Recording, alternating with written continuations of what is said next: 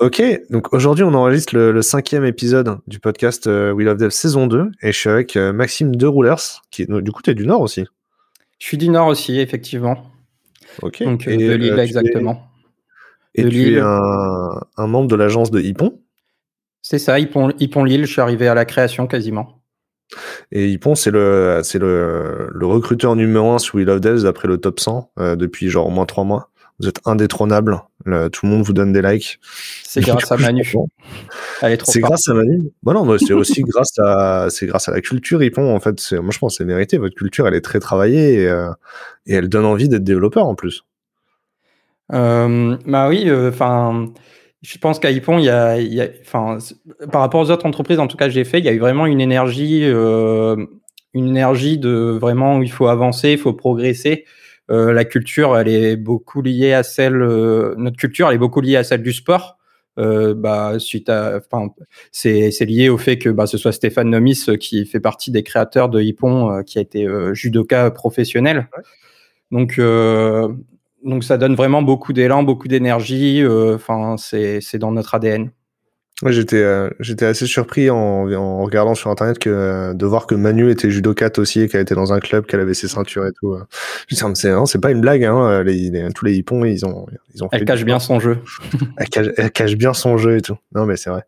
Euh, donc la, la, première question pour amorcer le, le podcast, Maxime, c'est quoi un développeur d'après toi en 2021 Quel, que, va devenir notre métier? Alors pour moi, un développeur en 2021. Ben, je pense que je pense déjà que la technique, euh, c'est toujours une part importante de notre métier, mais il n'y a pas que ça. Euh, il y a, maintenant, je trouve qu'il y a beaucoup de communication, par exemple, à avoir, surtout quand on travaille en clientèle, euh, où la communication sur ce qu'on fait, expliquer à des gens. Bah, on travaille aussi beaucoup avec des gens qui viennent pas du milieu de la technologie, enfin, en tout cas, qui sont plus éloignés du milieu, du métier, etc et il faut réussir à avoir un, vocabulaire adapté à, ces, différents publics. Et ça, c'est une chose très importante pour moi. Euh, ensuite, euh, il y a maintenant, je, pense qu'il y a, beaucoup, il y a beaucoup, beaucoup de technologies et on ne peut pas tout savoir, c'est impossible. Mais euh, bah, comme le dirait Grégory, mon manager à Ipon, il faut se concentrer plutôt sur les concepts euh, apprendre les concepts parce que ça c'est des choses euh, généralement qui changent euh, qui changent pas. Et en tout cas chaque concept peut s'adapter à différentes situations. Donc ça devient c'est pas c'est indémodable quoi. Et et, et c'est c'est plus important que que d'apprendre les technos. Les technos ça peut s'apprendre sur le tas. Ensuite ben le, le dev en 2021 alors là je vais prêcher un peu pour ma paroisse mais mais il va devoir apprendre à travailler avec euh, les techno cloud. C'est devenu quelque chose euh, vraiment d'important et d'indispensable euh, bah, maintenant et dans les années qui viennent. c'est sûr qu'il va en avoir partout. Donc c'est quelque chose vraiment d'important. Hum, voilà pour moi, c'est les principes. Je pense que c'est les principales qualités en 2021. C'est intéressant, tu as, presque énoncé le plan euh, de tout ce qu'on va discuter ensuite euh, en répondant à la question. Euh, on va, parce que finalement, toi, tu es un développeur à la base et tu es, passé au cloud et on va en discuter. et les métiers du cloud, c'est pour toi ce qui va changer, ce qui change dans l'IT en ce moment et on va en reparler aussi. C'est quoi ton parcours Donc, tu es un développeur à l'origine. À quel moment tu as, touché du code pour la première fois dans ta vie? Alors,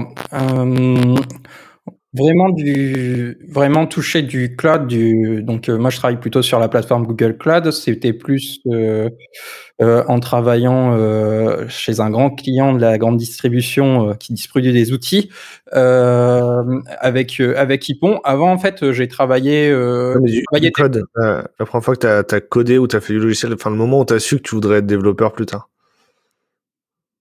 Le moment où j'ai su que je voulais être développeur plus tard, c'est ça ta question? Ouais. Ben en fait, euh, dès, mes, études, je savais que je voulais être développeur, que je voulais faire du conseil, etc. Et, euh, et en fait, au fur et à mesure où j'ai pris de l'expérience, je me suis, me rendu compte que ben, juste développeur, ça, ça me satisfaisait plus parce que euh, j'avais l'impression de beaucoup faire la même chose. Donc après, peut-être que j'étais pas dans les bonnes missions, mais c'est l'impression que j'ai eue et je m'ennuyais en fait. Donc, euh, et la seule chose qui me motivait, c'est que pendant mes missions, je commençais à toucher à tout ce qui était DevOps, à faire, à mettre en place de la CI/CD, à, utiliser Docker, à mettre en place voilà tout ce qui était déploiement avec Docker, etc. Et, euh, ça venait la chose qui m'intéressait le plus dans mon métier, euh, mais ce qui n'était pas du tout lié au métier du dev normalement, quoi. C'est plutôt du DevOps cloud. Et, et en fait, euh, ben, à un moment, je me suis dit, euh, j'en ai marre en fait de toute la partie dev où je m'ennuie et je veux me concentrer sur, euh, bah, sur, sur ce qui me motive en fait, parce que parce que c'est ça qui me faisait avancer, c'est ça qui me donnait envie de continuer dans la technique et et, et c'est pour ça que je me suis orienté vers le DevOps. Ouais, je réfléchis. C'était quoi ton premier job du coup? Mon premier job, euh, donc euh, j'ai travaillé pour une, une grande SS2I où là c'était euh, c'est vraiment le on va dire le, le pire qu'on puisse avoir dans dans la tech, dans, dans le métier de dev, c'était du ticketing sur des vieilles applis Java. Euh, voilà, c'est chez, chez une grande SS2I.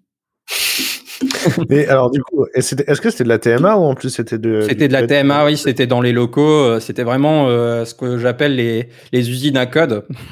Ouais. Où euh, tu dois juste, euh, enfin, on t'envoie un ticket, tu réponds à ton ticket, enfin, tu corriges ton, tu corriges le bug ou tu déploies une petite feature et euh, tu t'occupes même pas du déploiement, etc. C'est après, euh, tu dis, ben voilà, j'ai poussé dans, dans, dans mon repository Git et euh, et tu contactes une équipe qui va s'occuper du déploiement pour toi, etc. Quoi.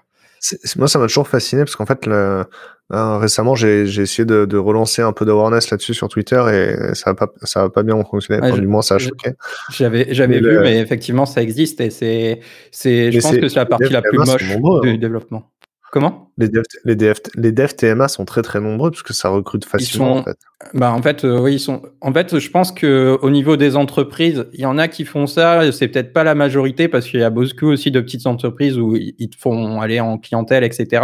Mais dans les grosses SS2I euh, en fait euh, ben comme c'est des bâtiments où il y a peut-être 1000 personnes bah effectivement ça regroupe du monde quoi au final et, euh, et tu retrouves aussi des personnes très mal payées. Enfin souvent pour les tickets ils il y a un peu de tout dans les équipes, c'est-à-dire qu'il y a des personnes qui sont développées en informatique et euh, et euh, enfin voilà qui s'y connaissent un peu plus, et en même temps il y a des personnes qui sont payées au rabais, euh, vraiment euh, vraiment euh, à la limite du SMIC voire le SMIC, et en fait qui sortent de Pôle Emploi d'une formation de trois mois et euh, et on monte des équipes comme ça où bah t'as les personnes un peu plus souvent c'est des, ça reste des jeunes développeurs, mais les personnes qui sortent avec un diplôme, qui, qui essayent aussi de, de former les personnes qui ont juste une formation de trois mois pour leur donner des bonnes bases et ils essayent de monter des équipes comme ça, quoi, qui coûtent pas vrai, cher. Tant que, ça, tant que ça améliore leur, leur employabilité, à la fin ça fonctionne. Hein. L'important c'est que la, la, pyramide de compétences elle,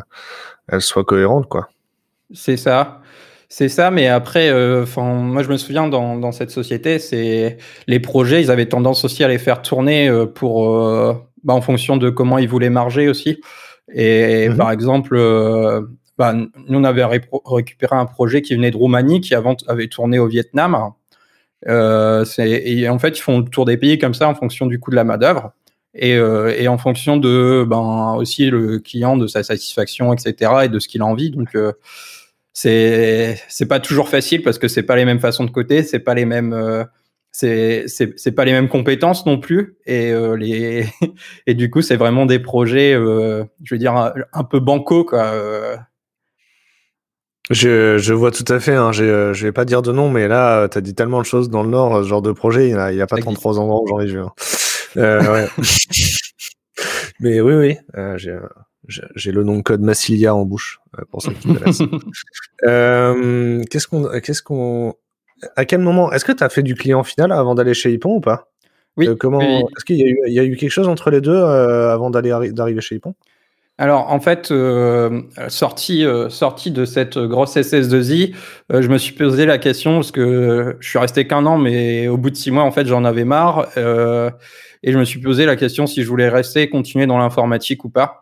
Euh, parce que ça m'avait dégoûté en fait. Et, euh, j'ai rencontré quelqu'un là-bas, un, ami en fait maintenant, toujours un ami, où on, on avait eu une idée de start-up et du coup on s'est dit bon, on en a marre, écoute, euh, on est encore jeune, on n'a pas trop, on, il y a rien qui nous retient, on, on, claque tout et puis on monte notre startup. Donc, du coup, on a lancé ça pendant six mois. On s'est donné des objectifs précis. On a travaillé avec Valenciennes, avec un incubateur Valenciennes, mais on, on, a, on s'est vite rendu compte, que par rapport aux objectifs où on s'était fixé, on les avait pas atteints. Du coup, du coup, on s'est dit, ben, on va, on va stopper, c'est pas grave. Euh, façon, enfin certes, c'est un échec, mais c'est pas un échec. Euh, déjà, on l'a fait jeune, c'est pas ça, on a impacté euh, personne à part nous. Et ensuite, et ensuite de l'échec, ben, on a appris plein de choses. Justement, euh, ça, ça, a permis de développer des compétences autres que la technique qui sont tout aussi importantes pour moi aujourd'hui dans la communication, savoir speecher, savoir savoir défendre une idée, savoir argumenter. Et tu voudrais ressortir le pitch ou pas? Parce que je suis je suis friand. Alors là, ça commence à faire quelques années, je ne serais pas te le sortir euh, tel quel, mais euh, je peux te parler de l'idée, par exemple. C'était une, c'était l'idée, euh, l'idée en fait derrière, c'était donc moi j'aime bien le sport et et et en fait on, on ciblait un, un, public plutôt jeune, entre entre 20 et, et 35-40 ans, où c'était des gens qui avaient une appétence pour le sport mais mmh euh, mais mais euh, il pratiquait pas d'activité sportive régulière ou en tout cas pas assez d'activité sportive et euh, qui était plus, euh, connecté. Pourquoi connecté? Parce que derrière notre application, en fait, c'était un, un, un, jeu de rôle euh, qui, propu qui propulsait la personne, c'est un peu sous format BD, etc., propulsait la personne dans un mode post-apocalyptique, un peu à la Walking Dead, on peut le voir. Et en fait, il jouait son propre rôle dans un monde, dans un monde qui est, qui, enfin, en ruine, où, où en fait, on on, le, on, le, on, on, racontait une, on racontait une histoire euh, où lui était le personnage principal et il y avait des missions. Donc une mission, ça correspondait à une sortie de, de sport en fait. Donc ça jouait avec un système audio. Et euh, par exemple, c'était ben, de dire, euh, ben voilà, euh, Là, euh, on lance le décor. Ben, tu, te retrouves dans un monde post-apocalyptique. Euh, tu, es peut-être le dernier survivant de ton espèce. Euh, tu, donc là, tu vois de la lumière au loin. Avance-toi parce que là, tu es, dans une zone sombre. Et, là, par exemple, ben, tu rencontres une bande de, zombies. Euh, Enfuis-toi, cours le plus vite que tu peux. Enfin voilà, des, des choses comme ça. Ben, bien sûr, on, on s'appuyait, on réglait le rythme, hein, on disait pas euh, à chaque fois sprint, tu vas mourir et et, et, euh, et tu pouvais échouer par exemple si enfin, on, regardait le, la vitesse euh, et, euh, et, et, par rapport à ce que tu es capable de faire, etc. On utilisait une librairie open source qui a été développée par je sais plus par quel laboratoire, je pourrais le retrouver. Mais mais donc en gros derrière c'est un peu un équivalent Runtastic quoi, mais tout fait en open source. Et donc, euh, on euh, la vitesse, tout ça. Je, je, suis pas capable de courir sans but. Euh, donc euh, ça, ça, me parle complètement. et, et, les applis de contenu, en vrai, il y en a beaucoup. Euh, mais c'est en fait, ce qui est hyper dur, c'est d'avoir une première base de clients installée. Et après, une fois qu'ils sont ambassadeurs, ça marche bien. Mais et puis la qualité du contenu, elle est difficile à produire aussi. Et quand tu es dev, c'est pas forcément un truc que tu sais. Problème de coût aussi au final pour développer ça, c'est euh... enfin ça, ça, remonte à quelques années quand même. Donc euh, il y avait l'environnement des startups n'est pas aussi développé mais euh, c'était bah, avoir assez de financement pour pour pour pouvoir payer les des gens aussi, euh, par exemple, euh, ben, pour, le, pour tout ce qui était montage, euh, des, aussi des, des, acteurs, des trucs comme ça, ça coûte très cher au final pour, pour, par rapport à la, à la quantité produite. Et c'est vrai que c'était pas c'est pas facile d'avoir assez de budget en fait pour financer tout ça. Oh, ça, en fait, en vrai, le, ça me fait penser à Petit Bambou, tu sais, euh, qui, qui, sont basés à la pleine image, euh, où au final, c'est aussi une appli de contenu. Alors, ils te font pas courir, ils te font prendre du temps, mais euh, ils ont, c'est vraiment le même processus créatif pour produire l'application, je trouve. Alors, en même temps, c'est marrant, enfin, ça ressemble très fort à ce qu'on pensait. Il y a Zombie, c'est Zombie Run Run de mémoire, qui est, une, qui est américain ou anglais, mais tous les contenus en anglais, mais pour ceux que ça intéresse, c'est une application. Euh, qui, qui, reprend ce concept euh, où on peut acheter, euh, on achète du contenu, genre des paquets de 100, 100 missions, et puis, puis ça reprend ce concept post-apocalyptique où tu cours. c'est sorti un peu l'idée en même temps, quoi. Mais, mais eux, ils ont réussi, ils ont eu plus de budget, certainement. en vrai, tu sais, souvent, même des, écoles dans la région, elles ont les mêmes idées en même temps et elles ont l'impression que l'une copie l'autre. Mais en vrai, une bonne idée, elle apparaît forcément à plusieurs endroits dans le monde, dans la tête de personne au même moment, quoi. Ah oui, oui, bah de toute façon, dès que ça devient une évidence, euh, tout le monde se, se rue dessus, hein, clairement. Bah ouais. Ok, donc euh, aventure entrepreneuriale euh, épanouissante à base de, de zombies.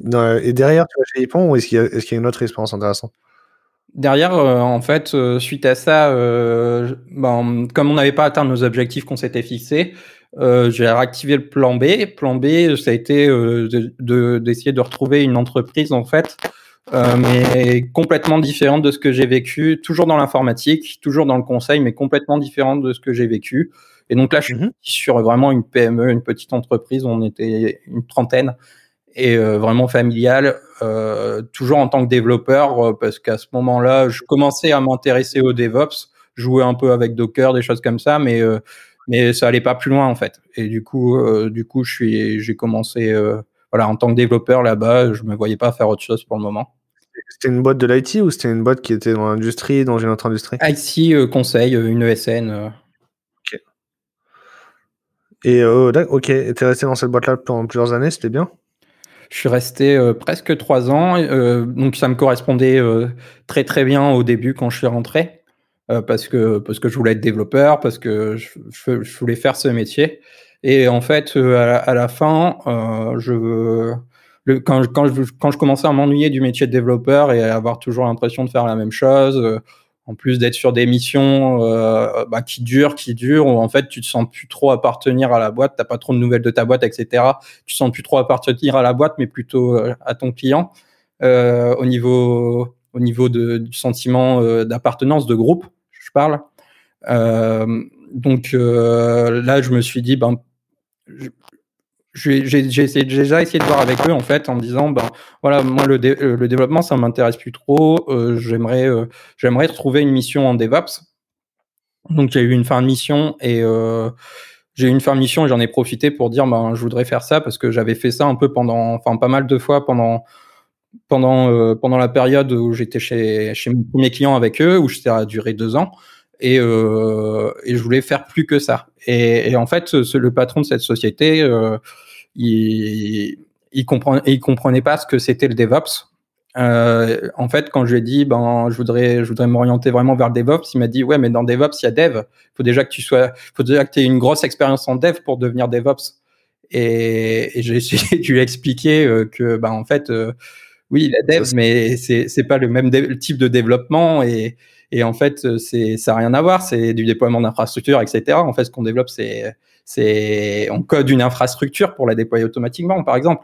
Et, et en fait, bon, il a jamais compris. Et du coup, euh, du coup, c'est ça qui m'a décidé en fait à aller chercher ailleurs parce que bah, du coup, j'étais remis sur une, une mission de développeur.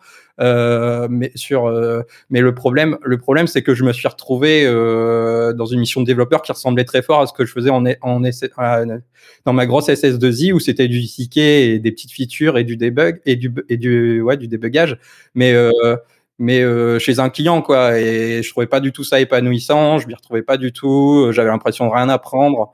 Bref euh, j'avançais pas quoi et je me suis dit ben là je vais je vais chercher ailleurs c'est pas possible c'est quoi ton, ton, système de tickets? T'as as eu du Mantis, t'as eu du Redmine euh, Alors, Alors j'ai eu du Mantis, ouais, un vieux Mantis euh, sur, euh, sur quand j'étais.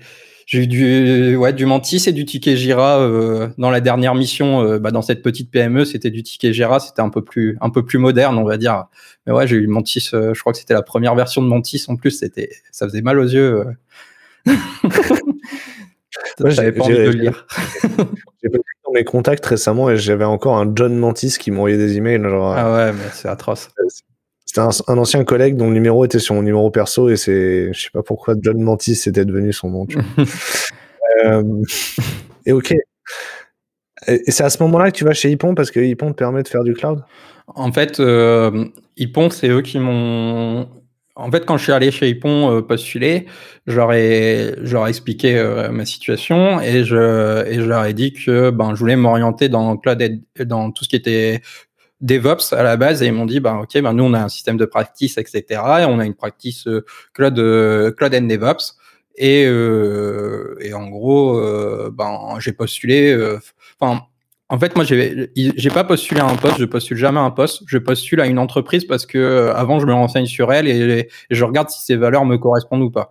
Euh, J'ai postulé à un poste et je le ferai jamais, je pense. Euh, et, en fait, euh, les valeurs d'Ipon m'intéressaient et je leur ai demandé en fait, euh, ben, si, si pour le cloud et pour, pour tout ce qui était DevOps, ben, s'ils étaient prêts à me recruter. Et, donc, j'ai passé des entretiens, tout ça, et, et voilà, et ça, ça s'est fait. Et après, derrière, il y a eu un, quand même un temps de formation parce que oui, j'avais fait du DevOps, mais, euh, mais du DevOps euh, plutôt, euh, j'étais toujours orienté dev, donc j'ai jamais été au final très très loin dans le DevOps. Et, euh, et ils m'ont vraiment formé à ça, euh, m'ont payé les formations, les certifs qui vont bien. Et, et puis voilà, maintenant, je suis pleinement DevOps et pleinement heureux là-dedans. ok. Euh, du coup, est-ce que, est-ce que l'histoire de ton aventure entrepreneuriale, elle a, elle a permis euh, d'avoir quelque chose qui raccroche aux valeurs d'Ipon Parce que j'imagine que leur dire que tu as fait une appli pour les runners, c'est quelque chose qui, quelque chose qui leur a parlé, quoi. Ouais, je pense. Et, tu, et, puis tu dois courir encore. Ouais, bien sûr, je pense. Et, et euh, de toute façon, euh, voilà, comme je disais au début, même si au final c'est un échec, euh, c'est pas grave en fait parce que c'était euh, c'était un risque que j'ai pris, c'était une expérience et, et toute expérience se valorise. Donc euh, donc en fait euh, oui, je peux je, je, pourrais le je pourrais le vendre en disant ben enfin je pourrais ne pas le vendre du coup en disant ben voilà je me suis je me suis trompé, j'ai échoué, c'était la cata, j'ai perdu six mois six mois de ma vie, mais je peux aussi euh, le vendre en disant bah j'ai un prix ok euh, techniquement ça n'a pas fonctionné on n'a pas on n'a pas réussi à vendre on n'a pas eu les budgets c'est mais mais derrière j'ai appris plein de choses j'ai appris à pitcher j'ai appris à communiquer j'ai appris euh, j'ai appris à gérer des budgets j'ai appris à gérer j'ai appris en fait plein d'autres euh, plein d'autres choses que peut-être j'aurais eu pris plus de temps à l'apprendre ou plus de temps plus de temps à connaître voilà en restant juste dev par exemple. Parce que la, posture conseil, c'est vraiment quelque chose qui est important chez, chez Ipon. Euh, est-ce que tu l'avais déjà? Est-ce qu'ils ont, ils ont pu l'évaluer, l'observer? Ou est-ce que est-ce que c'est venu après? Est-ce qu'il y a un peu des deux? Euh, La posture conseil, je pense que je l'avais un peu développée avant. Euh, peut-être en, tout cas pas dans la grosse pas dans la grosse SS2I parce que parce que je faisais de la TMA et voilà enfin on n'était pas en contact avec le métier.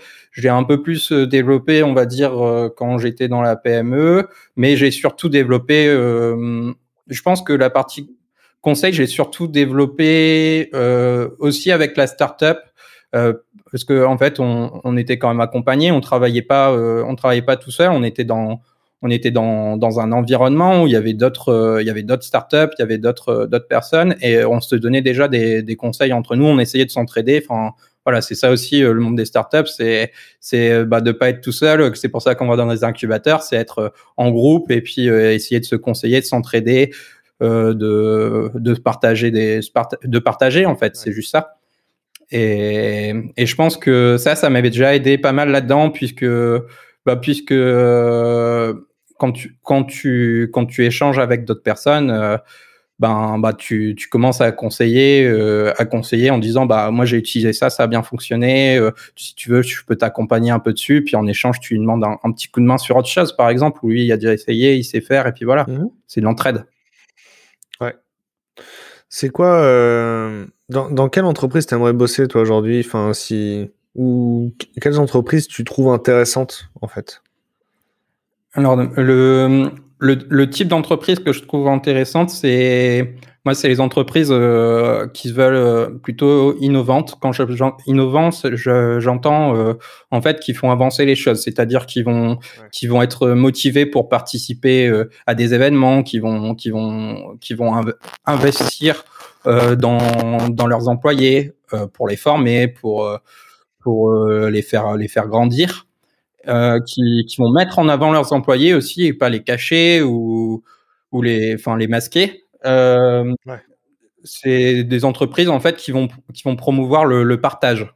euh, partage de compétences, le partage, mais pas que en, forcément en interne, ça peut être aussi en externe, t'autoriser à aller voir des confs ou aller faire des conférences.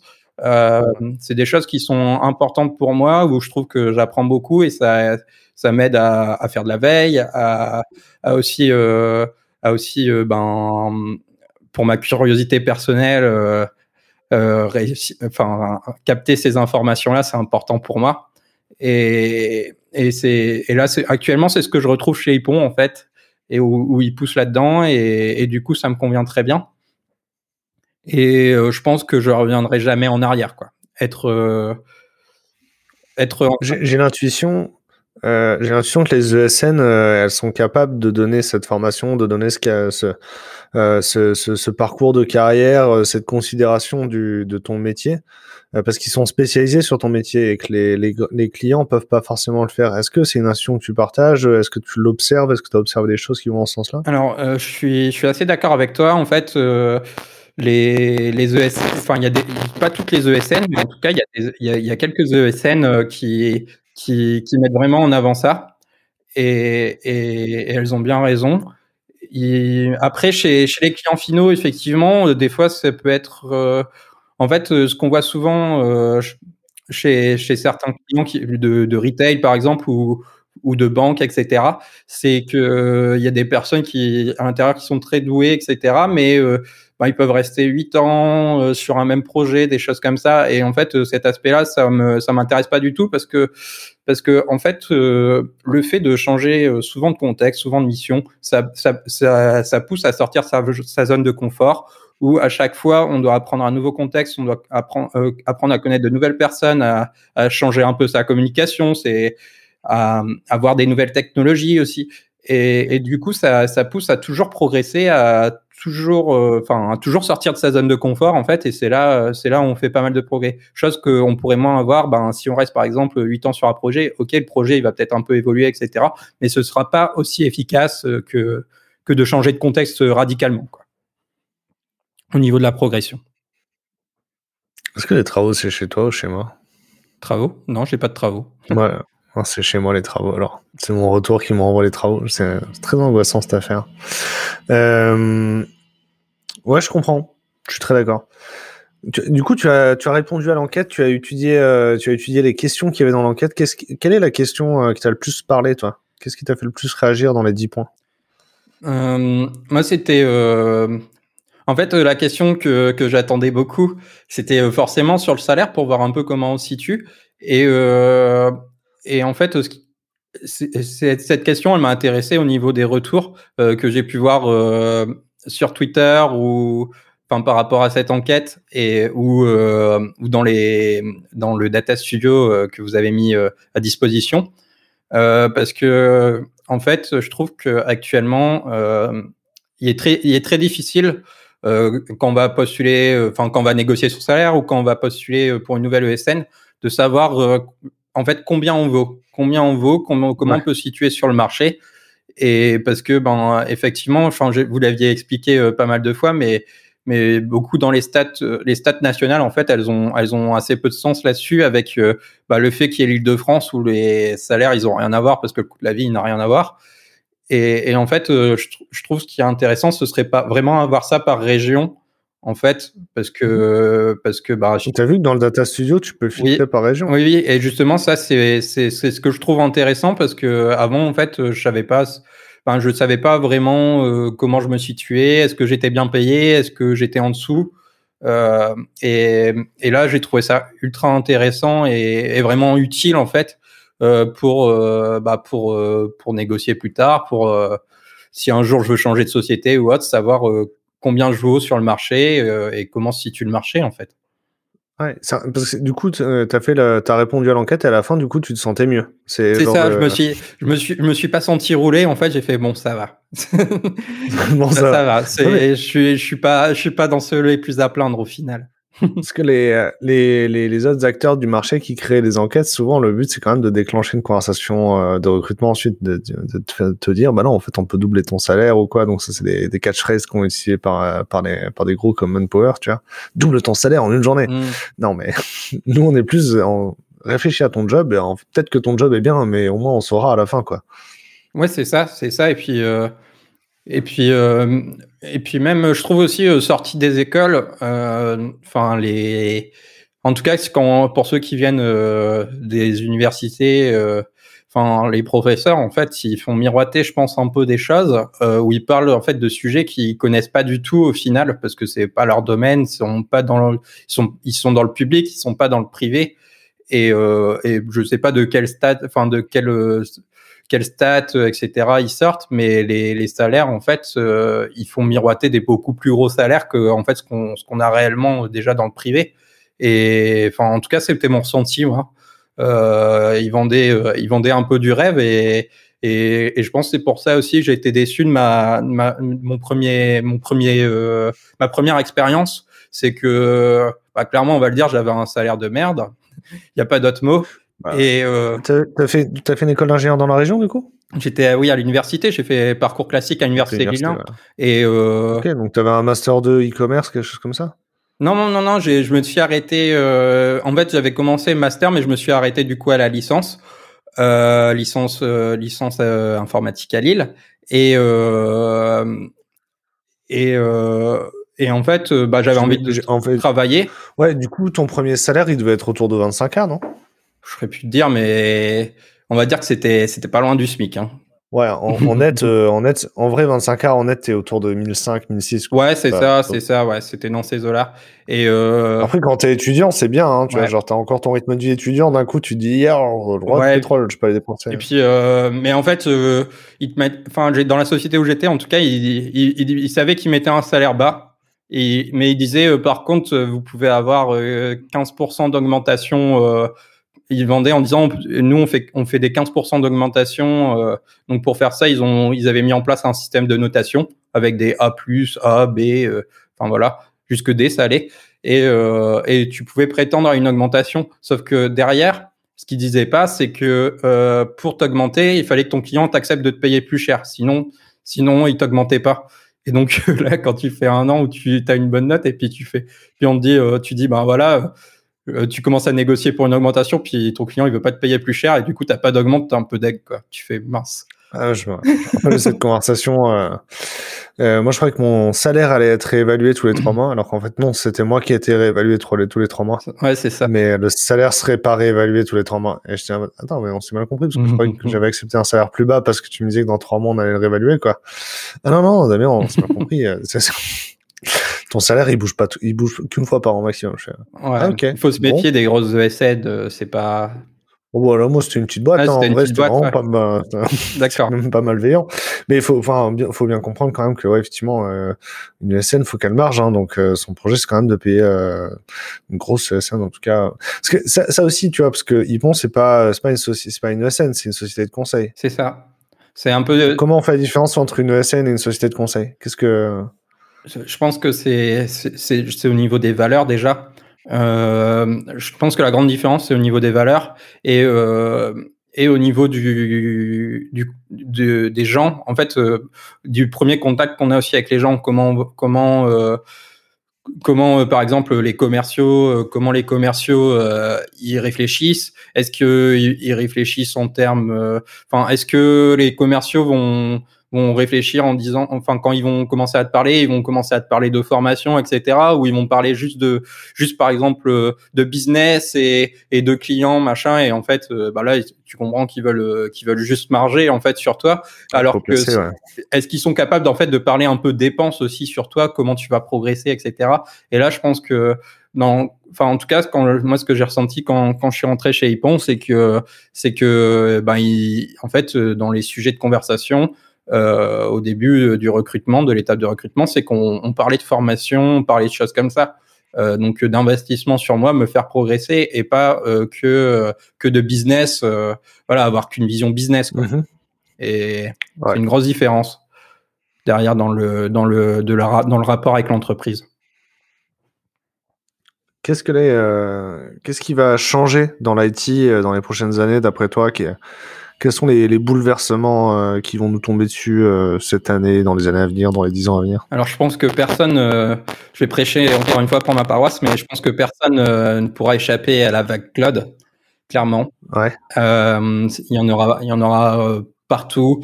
Euh... Est-ce que est-ce qu'on peut poser des définitions, tu vois, pour ceux qui sont pas dans l'univers cloud, euh, les, les mots que les mots que vous utilisez tout le temps euh, et qui vous semblent faciles, genre le cloud native, euh, hybride cloud, euh, ça c'est des mots que toi tu utilises tout le temps et qui te paraissent normaux. Est-ce qu'il y en a d'autres? Il va avoir tout ce qui est CI/CD, continuous integration et and delivery. Ouais. il va avoir il va avoir comme mot, euh, il peut avoir euh, tout ce qui va être euh, SRE, SLI, SLA. Je dis, ok, SRE, du coup, c'est Site Reliability Engineer. et je vais enregistrer un podcast avec Gaël Akas sur le sujet juste après, en vrai. Mais entre temps, il faudra que je mange. et on a dit SLA, c'est donc le, le SLA, c'est la disponibilité. C'est ça. Euh, qu'est-ce qu'on a dit avant? CI/CD C'est euh, l'intégration continue, c'est le fait de, de, de builder euh, de manière automatisée, c'est ça? ça. Et la CD, c'est le, le fait de mettre en, production de manière automatisée. C'est ça. C'est le déploiement. Ok. Le déploiement. Ok. et donc la, la, vague cloud, qu'est-ce que ça change en fait? Parce que pour moi, CI/CD, c'est Jenkins. Euh, c'est euh, c'est le fait d'utiliser Git de manière généralisée, de brancher des Jenkins et des environnements comme Terraform ou des choses comme ça, du Kubernetes derrière. Mhm. Euh, le, le SRE, c'est plus pour moi, c'est plus côté infra ou réseau. Qu'est-ce que le cloud change dans tout ça? En fait, le, le, cloud, euh, en tout cas pour les, entreprises dont, c'est pas l'informatique n'est pas le cœur de métier, ça leur permettre, euh, ça leur permettre de, ne plus gérer euh, leurs infrastructures euh, et en fait de, de, de, donner leurs infrastructures, la gestion de leurs infrastructures à des entreprises dont c'est vraiment le métier. Et la contrepartie, c'est qu'il faut, il faut des DevOps pour pour euh, pour aider au déploiement où en fait à l'aide de, scripts de code ils vont ils vont dire bah on va déployer ça ça ça euh, sur sur euh, au niveau de l'infrastructure sur le sur le cloud en fait.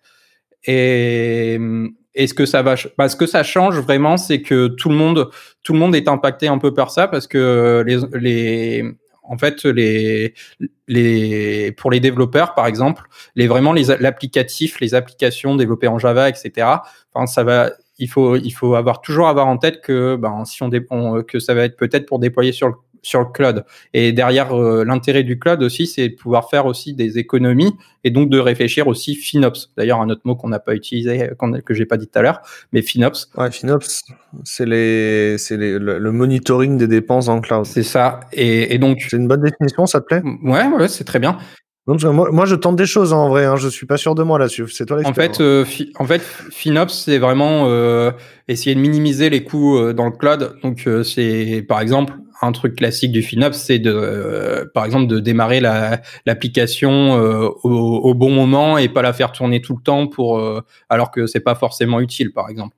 C'est plus écologique et ça coûte moins. Et ça peut être aussi au niveau quand on dit scaler, donc donc euh, c'est euh, multiplier le nombre d'instances, ben voilà, euh, scaler de manière, essayer de scaler de manière juste et pas en mettre trop ou pas assez. Et, donc vraiment utiliser, enfin tout ce qu'on déploie, utiliser le maximum, que ce soit au plus juste en fait. En vrai c'est fascinant parce que quand j'étais à l'université, on avait un prof qui bossait pour Intel et il nous disait que déjà Intel en fait ils ont des data centers parce que c'est Intel, tu vois, mais mais ils ont c'est pas cœur de métier pour eux d'avoir des data centers. Enfin, ils sont obligés d'avoir des data centers parce qu'ils ont des salariés partout dans le monde, etc. Mais euh, en vrai, euh, ça leur coûte cher. Ils ont plus envie de les maintenir. Ils avaient déjà commencé à avoir une architecture cloud hybride euh, pour déverser sur du cloud, pour pour avoir plus d'élasticité au final. Et euh, ils réfléchissaient même à l'époque à arrêter d'avoir des data centers, de les fermer complètement, parce que c'est des industriels, hein, donc euh, il, faut voir que genre Intel, en fait, quand ils font une, nouvelle taille de puce, ils refont une usine entière. Genre from scratch. Et du coup, leurs usines, ils les jettent tous les deux ans. Donc c'est vraiment leur métier de faire des usines. Donc un data center, c'est un détail pour eux en fait. Hein. Et euh, ils réfléchissent même à devenir fabless parce qu'ils veulent concevoir et vendre des, puces au lieu de les, fabriquer concrètement.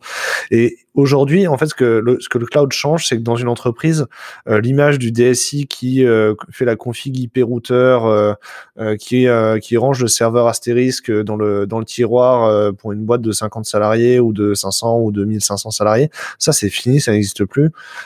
c'est, on n'a plus besoin d'avoir des data centers, même si on est plusieurs centaines de milliers de salariés. On a Teams, on a le cloud, on, peut pousser nos machines, nos applications, sans avoir, un lieu physique où on ose nos applis. C'est ça le gros changement? C'est ça, oui. Euh, en fait, c'est vraiment euh, sur ce qu'on. Fait, euh, derrière tout ça, ce qui permet de ce que ça permet, c'est vraiment se concentrer en fait sur son métier et ne et ne et ne plus perdre du temps. Et, et, certainement de l'argent aussi. Enfin, il faut voir que souvent quand quand c'est pas son métier et qu'on fait des choses, on va dire pour être correct, peut-être bancal ou en tout cas euh, pas toujours dans les règles de l'art et pas forcément avec assez de personnel, etc. Euh, ben, ben ça, si on y réfléchit bien, ça peut coûter plus cher parce que, pas parce que par exemple, si ça impacte toutes les équipes de dev et qu'elles perdent du temps, ben, si je sais pas s'il y a peut-être 200 devs qui travaillent euh, ben, si on calcule la perte de temps de ces 200 devs parce que parce que ben pour peut-être juste lancer euh, enfin créer un je sais pas un CI/CD il faut tel droit etc et c'est pas très réactif euh, enfin il faut demander à telle personne qui est surchargée qui a d'autres choses à gérer ou c'est pas très réactif. Par exemple ben c'est c'est tous ces, ces personnes qui perdent du temps euh, à, à, à, gérer ça ben bah, elle coûte et, et le, tout ce qui va être cloud euh, ou dans cette philosophie là c'est vraiment euh, ben, l'idée c'est euh, on fait euh, ce métier-là pour vous, on, on, donne toutes les interfaces qui vont bien pour que vous soyez euh, tous autonomes et, et, et, indépendants. Vous pouvez, vous pouvez voilà, faire ça très facilement, utiliser nos services et pas refaire à chaque fois la roue, par exemple. Voilà. C'est plein de choses comme ça. J'ai envie de te poser une question parce que en fait, j'ai l'impression que tu as été un candidat très averti. Tu as, as, changé de job avec beaucoup de sang-froid. Euh, est-ce que c'est est-ce que c'est une impression c'était quoi tes émotions au moment où tu as changé de job genre euh, est-ce que tu as démissionné ensuite tu allé chercher un poste comment comment comment tu as approché le, le euh, sujet?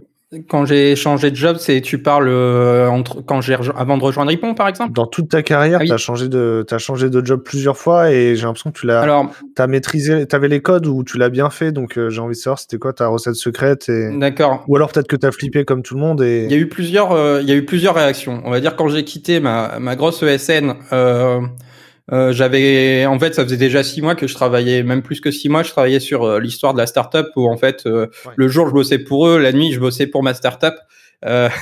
c'était un peu ça. Mm-hmm. Et tu es passé full time sur. Ta, je voulais passer full time sur la startup, donc je me suis dit, on va, on va la jouer sécure. Je vais essayer de négocier une. J'avais l'occasion, une potentielle occasion de pouvoir négocier une rupture conventionnelle euh, je vais, suis allé et on m'a et en fait on m'a dit euh, bah bah non t'auras pas ta rupture, t'auras pas t'auras pas ton chômage et démerde-toi, c'est ton idée. Euh, du coup, euh, c'était un, un, peu compliqué, mais bon, j'ai j'ai me suis je me suis fait enfin j'ai démissionné quoi j'ai j'ai j'ai dit bon tant pis j'en ai marre et en fait au moment au moment où c'est arrivé euh, sur le coup j'ai eu beaucoup de stress tout ça parce que en fait là-bas ils mettaient aussi la pression euh, enfin ça c'est ça s'est pas bien passé en fait. C'était pas une rupture euh, comme ça, ça aurait dû l'être. Et, euh, et c'était la première fois que je faisais ça. Donc il y a eu beaucoup beaucoup de stress et de panique. Euh, mais une fois que en fait une fois que tout était signé les papiers les papiers réglés euh, c'était c'était la folie dans ma tête. J'étais trop content. Je fais ça y est je suis libéré et un sentiment vraiment de libération. Mais tu as réussi à avoir une, une démission sans préavis? Non j'ai eu j'ai dû attendre j'ai dû attendre. Parce que moi, je me rappelle la, première fois que j'ai démissionné, euh, j'ai posé la lettre de démission sur le bureau du patron et il m'a dit ah non non mais moi je l'ai pas signé, je la signe pas parce qu'on on devait pas faire ça. Euh, et euh, en fait genre du coup j'ai négocié pour partir au bout d'un. En fait je voulais finir mon backlog de tâches et partir. Mmh. Euh, et qu'on se mette d'accord là-dessus. Et en fait, non, ils m'ont dit, bah non, tu restes encore un mois et t'as un mois pour finir ton backlog de tâches. Du coup, bah, je suis resté un mois et j'ai pas fini mon backlog de tâches. Et, euh, c'était en vrai la période de préavis. Moi, je l'ai trouvé trop angoissante. Ah non, mais c'est atroce. C'est atroce quand, quand, quand ça se passe mal, en fait, euh, la rupture et que et que ça va pas dans ton sens et que en gros euh, ils te disent clairement on, on fera aucun effort euh, ça, enfin, moi j'ai même dû y retourner après pour réclamer euh, des indemnités qui me devaient quoi. Et, et pas, enfin, limite devoir en plus y retourner alors que c'est censé être fini euh, parce qu'ils ont décidé juste de de, de t'embêter quoi. Ben ben bah c'est chiant. Enfin, j'ai dû euh, derrière j'avais envoyé des lettres et tout avec, en disant bah il y a telle loi machin qui dit vous devez payer les congés avant telle date qui me bah restait, sinon je peux vous attaquer au prud'homme. Euh, pour pouvoir les avoir, alors que j'avais déjà lancé plusieurs fois euh, la DRH, elle me répond pas quoi. Et puis, et puis, euh, enfin, c'était tous des trucs comme ça. Et en fait, ça, c'est un peu lourd, mais une fois que tu sors de ce genre de situation, c'est libéré. Sinon, après, le reste, ça, ça s'est plutôt bien passé, on va dire. Euh, quand, quand j'ai quitté l'autre société, j'avais déjà trouvé, enfin, j'étais déjà d'accord avec Ypon. Euh, Bon, en fait, euh, la, la, rupture, elle s'est pas si bien passée que ça quand même, parce qu'avec avec, euh, avec mon patron, euh, euh, je pense qu'il il a, il a pas trop apprécié le fait que je parte. Et bon, après, ça s'est calmé, mais sur le coup, il y a eu beaucoup, beaucoup de stress. Mais je, bon, je savais que dans tous les cas, j'allais rejoindre Ripon, et, et, ils ont été, ils ont été très cool là-dessus, parce que, parce que j'avais bah, mes trois mois de préavis. Et au final, quand j'ai dit aux clients que à mon client là euh, que j'avais à ce moment-là que j'allais partir. Euh, et ils allaient commencer en fait euh, à faire une formation, je sais plus si c'était React ou je sais pas quoi. Enfin, ils allaient ils allaient euh, former les, les, personnes à une nouvelle techno parce qu'ils allaient faire une refonte une refonte du site. Et, et du coup, ils m'ont dit ben bah du coup on va pas on va pas te garder parce que là on va commencer à faire à lancer la formation, on va pas payer une formation alors tu pars quoi. c'est pas dans nos objectifs, euh, donc ça se comprenait. Bah ils ont mis fin à la mission assez vite. Et, euh, et en fait, en peut-être en cinq jours, j'ai rejoint Hippon, quoi, une semaine, un truc comme ça. Et du coup, ils m'ont dit, ils m'attendaient au, bout de trois mois, et en fait, euh, bah, cinq jours après, j'étais arrivé où, où j'ai fait une, une, rupture conventionnelle avec avec mon mon, mon patron, parce qu'il m'a dit, bah, je vais pas te garder, là, je peux pas te trouver de mission, vu que tu pars.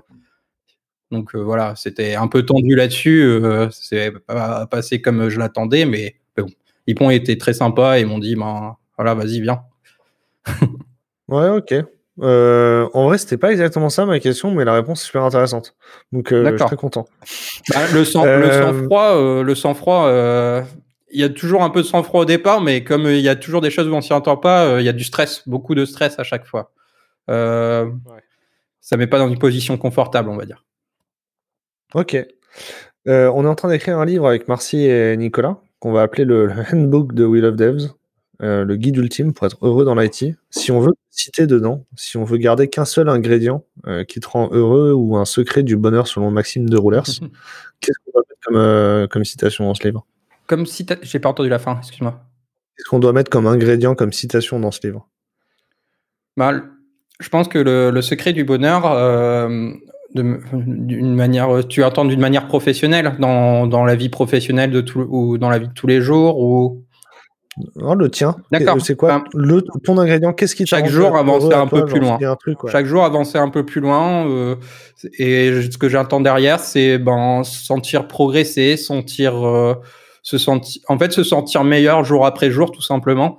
Et meilleur, ça peut être euh, progresser, ça peut être euh, de manière professionnelle, bien sûr, mais ça peut être aussi progresser en tant que en tant qu'homme. Par exemple, euh, ben, commencer une, une expérience associative, euh, commencer euh, donc qui soit qui, qui soit humaine ou animalière ou ce qu'on veut.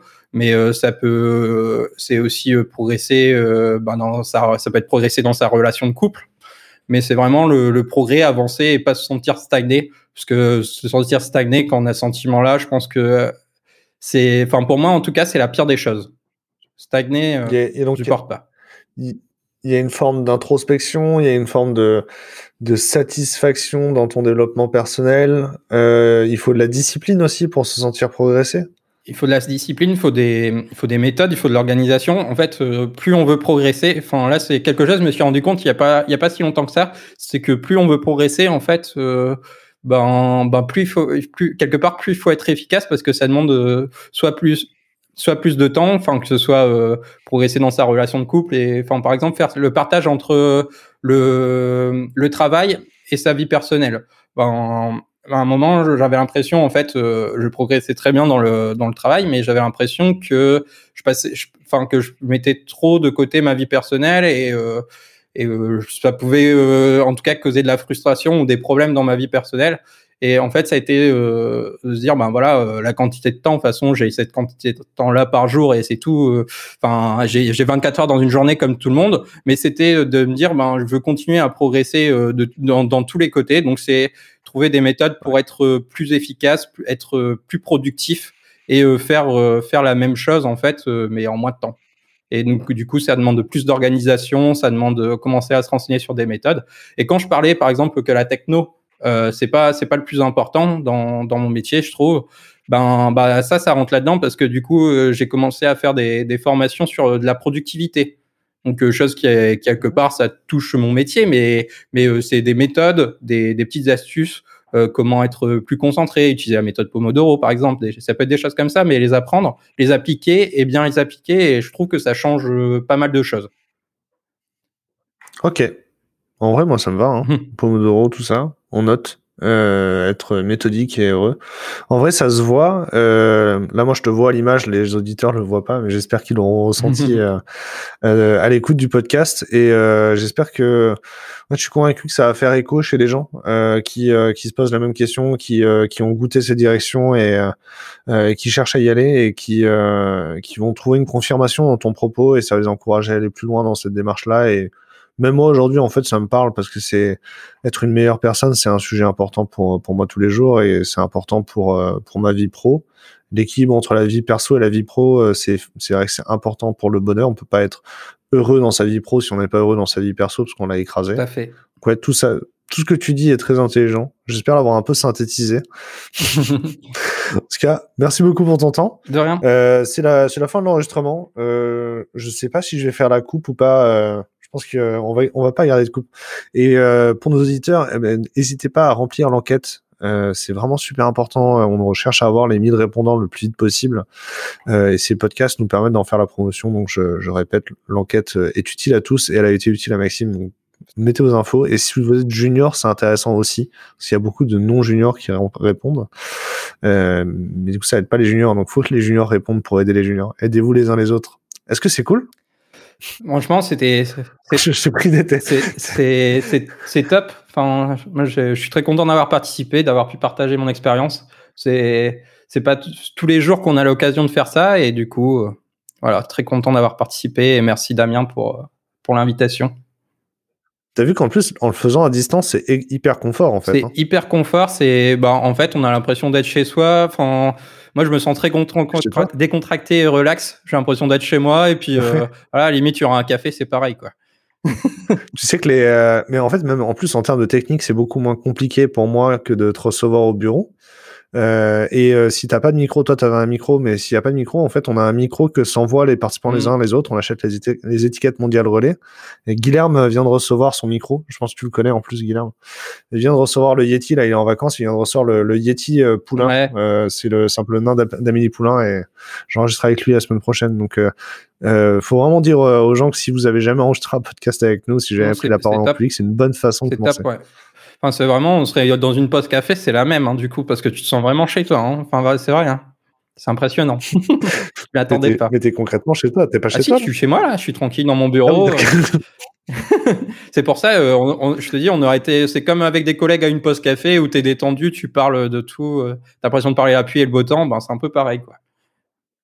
Ok, c'est cool, ça marche. Je vais couper l'enregistrement ici. Euh, passez une, une, bonne semaine ou un bon week-end en fonction du moment où vous nous écoutez. On publie souvent le vendredi, donc c'est sûrement un bon week-end. À bientôt.